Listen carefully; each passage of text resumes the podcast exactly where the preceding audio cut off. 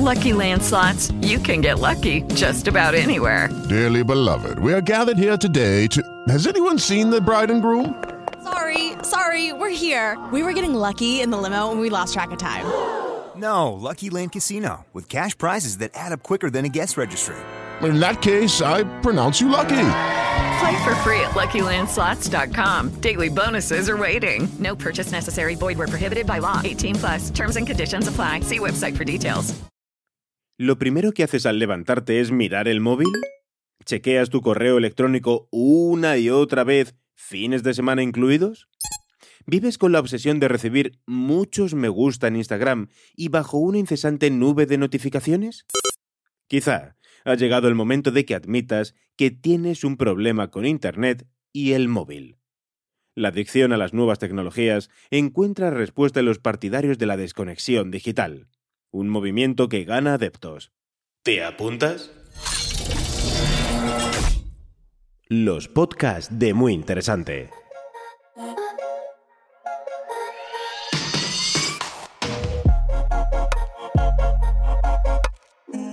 Grandes reportajes de Muy Interesante presenta Detox Digital, un texto de Alberto Payo.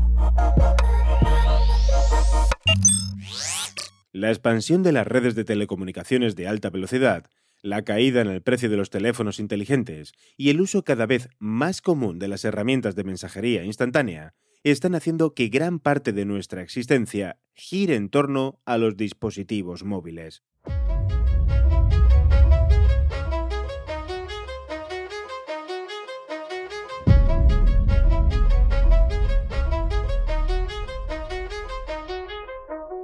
Uno siempre en la mano, la tentación de responder el fin de semana a un correo electrónico de trabajo o escribir a un empleado es casi irresistible. Resulta cada vez más complicado despegarse de la tecnología, ni siquiera en vacaciones. Desde hace unos años se habla de una tendencia conocida como Digital Detox, desintoxicación digital, que defiende la necesidad de desconectar para devolver su esencia al ser humano y hacerle poner de nuevo los pies sobre la tierra. Entre las voces que se han alzado contra la hiperconexión y la sobreestimulación digitales, destaca la de Sherry Tarkel, profesora en el Instituto Tecnológico de Massachusetts, socióloga y psicóloga clínica que lleva tres décadas estudiando cómo nos relacionamos con la tecnología. En su opinión, hoy nos mantenemos siempre conectados, estimulados y en constante estado de autopresentación.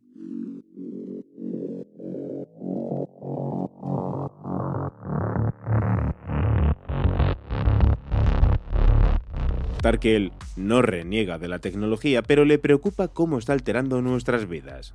En su último libro, En defensa de la conversación, proclama la necesidad de retomar las charlas cara a cara, ya que no todo puede decirse a través de un chat o una videollamada.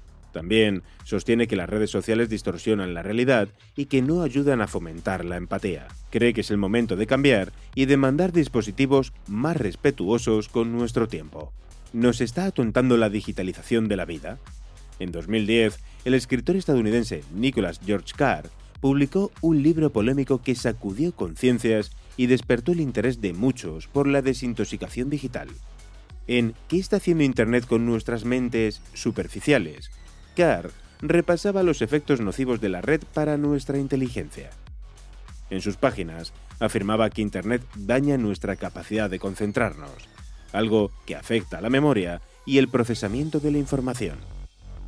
En la misma línea se encuentra Jaron Lanier, una de las personas que contribuyó a crear el hiperconectado mundo en el que vivimos y que ahora reniega del uso que le estamos dando a la web. Pionero de la realidad virtual en la década de los 80, escribió en 2010 contra el rebaño digital un manifiesto. Y desde entonces ha cargado sin descanso contra lo que se llamó Web 2.0 y las comunidades online por glorificar el colectivo a expensas del individuo.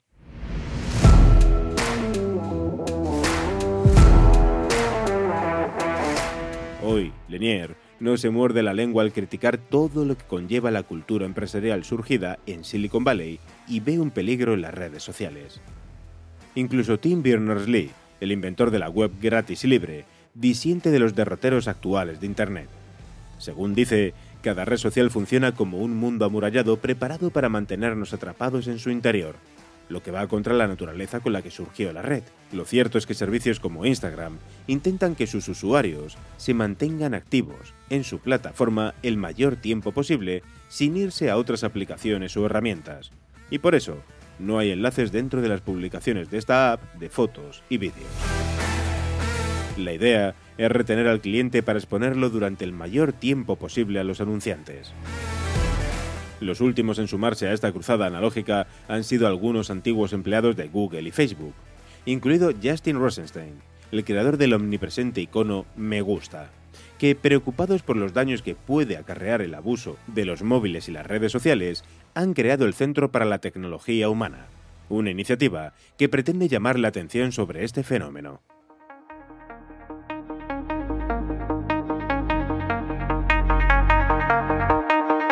Afirman que la tecnología ha secuestrado nuestra sociedad y que en la carrera para obtener beneficios económicos, explotando nuestra atención, servicios como Facebook, Twitter, Instagram y Google desarrollan sin cesar métodos para mantenernos siempre enganchados.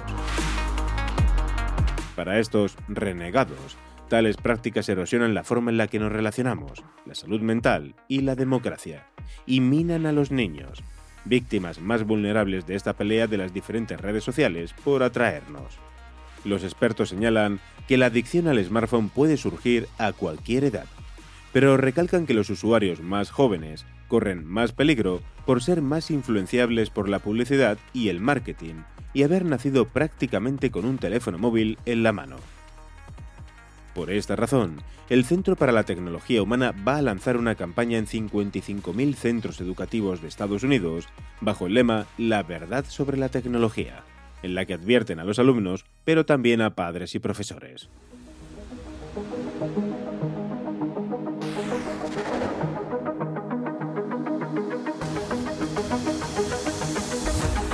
Levi Félix, que ya murió hace unos años a los 32 años a causa de un tumor cerebral, es uno de los iconos de esta corriente. En 2019 dejó su puesto de directivo en una startup tecnológica.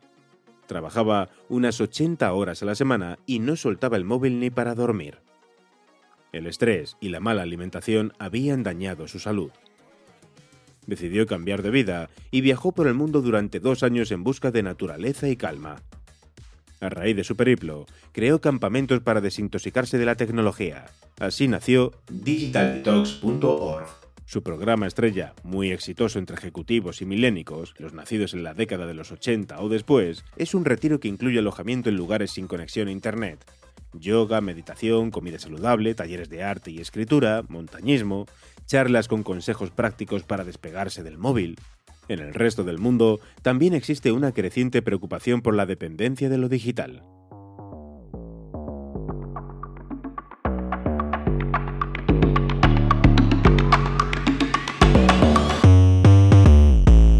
Según un estudio de la Asociación de la Juventud China para el Desarrollo de la Red, uno de cada siete jóvenes del país asiático es adicto a Internet, algo que allí se considera un trastorno clínico. En los últimos años se han abierto en China centros para curar a los afectados. Estos espacios son más una suerte de campamentos militares que lugares terapéuticos. Allí reina la disciplina. Los pacientes tienen que hacer tareas domésticas, ejercicio físico y actividades alejadas del mundo digital. Estos templos del Digital Detox no tienen buena prensa y no es de extrañar. Algunos de los jóvenes que han pasado por ellos hablan de prácticas extremas, como palizas y descargas eléctricas, e incluso se han producido muertes.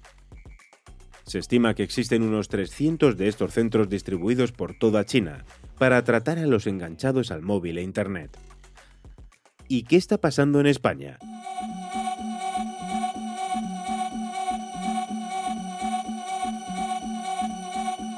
Diversos informes señalan que somos el país europeo donde más se utilizan los smartphones pero no existen muchas iniciativas pedagógicas para evitar que abusemos de ellos.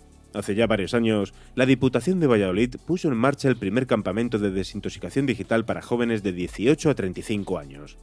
Su fin era mostrarles durante un fin de semana una forma más sana de relacionarse con los dispositivos electrónicos y ofrecerles alternativas lúdicas vinculadas a la naturaleza o la práctica de ejercicio. Entre los objetivos del campamento figuraban acostumbrar a los asistentes a disfrutar de un paisaje sin necesidad de hacer una foto y compartirla en Facebook. Fomentar las charlas en persona y no por chat, o disfrutar del silencio. Algunos especialistas ofrecen terapias para alejar de la persona a quienes exceden con ella. Desde 2012 existe en nuestro país el Instituto Psicológico Desconecta. Este centro cuenta con expertos en la adicción a las nuevas tecnologías y orientadores de adolescentes que ofrecen terapias personalizadas e imparten conferencias y talleres. La cuestión, según recalcan, no estriba en prohibir o erradicar, sino en educar y no permitir que los móviles e Internet esclavicen a personas en pleno desarrollo, las más vulnerables, como demuestran los datos de esta organización. En declaraciones al periódico El País, el psicólogo Mark Masip, director de este instituto, señaló que Desconecta atendió a más de 1.400 jóvenes en 2017. El asunto llegó ya a los organismos públicos. La Estrategia Nacional sobre Adicciones que elabora el Ministerio de Sanidad incluyó una novedad importante, y es considerar entre las conductas adictivas las relacionadas con las nuevas tecnologías, en especial las referidas al juego online y las que afectan a los chicos de 14 a 18 años, que no dan un paso sin tener el móvil a mano.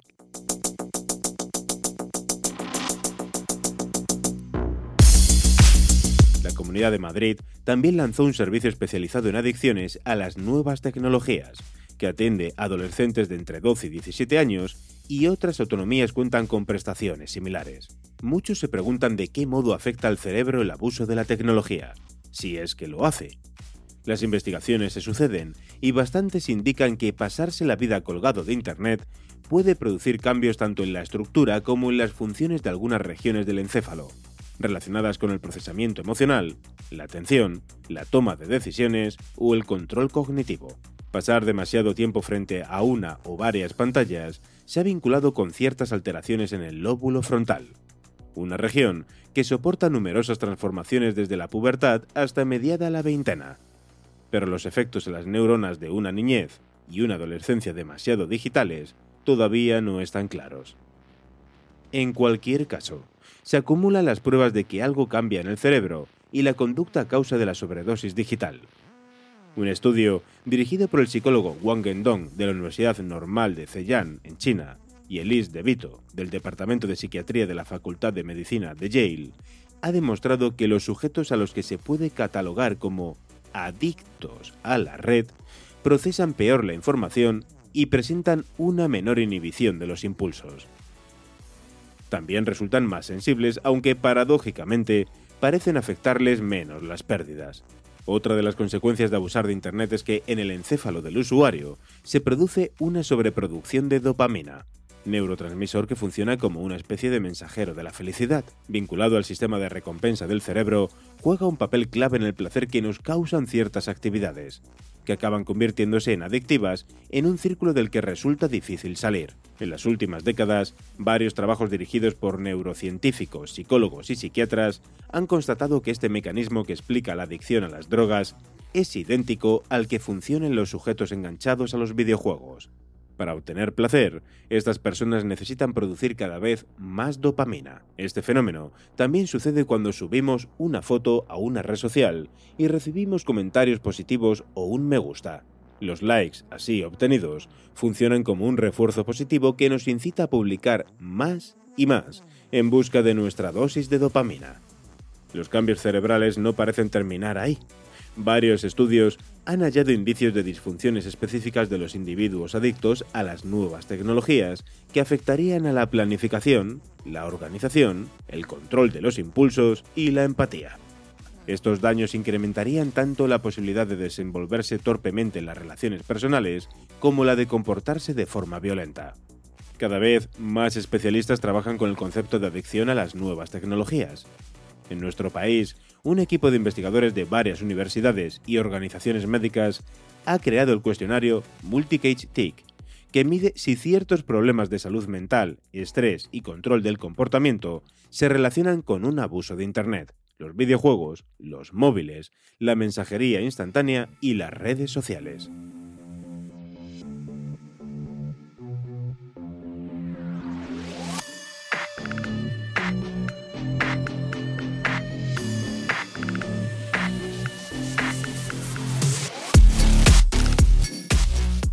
Resultó ser así en casi la mitad de una muestra de 1.276 sujetos de todas las edades y de varios países de habla hispana. Sin embargo, los autores reconocen que no existe la certeza total de que la tecnología sea la causa principal de esas dificultades. Habría que sopesar otros factores, ambientales, psicológicos, sociológicos. Cuando analizamos a estas personas, no podemos saber si sus dolencias se deben a que son adictas o si ya existían y lo que han hecho es estimular su adicción. Explica muy uno de los artífices del estudio, Eduardo J. Pedrero. Pese a todos los trabajos citados, duda de los efectos de la sobredosis tecnológica en el cerebro humano. Probar que existen requeriría estudios longitudinales que observaran a un grupo de personas durante años, antes y después de que se hicieran adictas. Cuando analizamos a estas personas, no podemos saber si sus dolencias se deben a que son adictas o si ya existían, y lo que han hecho es estimular su adicción. Probar que existen requeriría estudios longitudinales que observaran a un grupo de personas durante años, antes y después, de que se hicieran adictas. Es lo que ha explicado, a muy interesante, uno de los artífices del estudio, Eduardo J. Pedrero.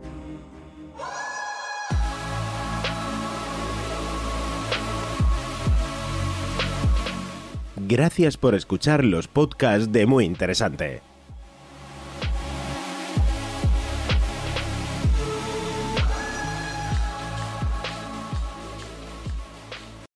Lucky Land Casino asking people what's the weirdest place you've gotten lucky? Lucky? In line at the deli, I guess? Aha, in my dentist's office. More than once, actually. Do I have to say? Yes, you do. In the car before my kids' PTA meeting. Really? Yes. Excuse me, what's the weirdest place you've gotten lucky? I never win and tell. Well, there you have it. You can get lucky anywhere playing at LuckyLandSlots.com. Play for free right now. Are you feeling lucky? No purchase necessary. Void where prohibited by law. 18 plus. Terms and conditions apply. See website for details.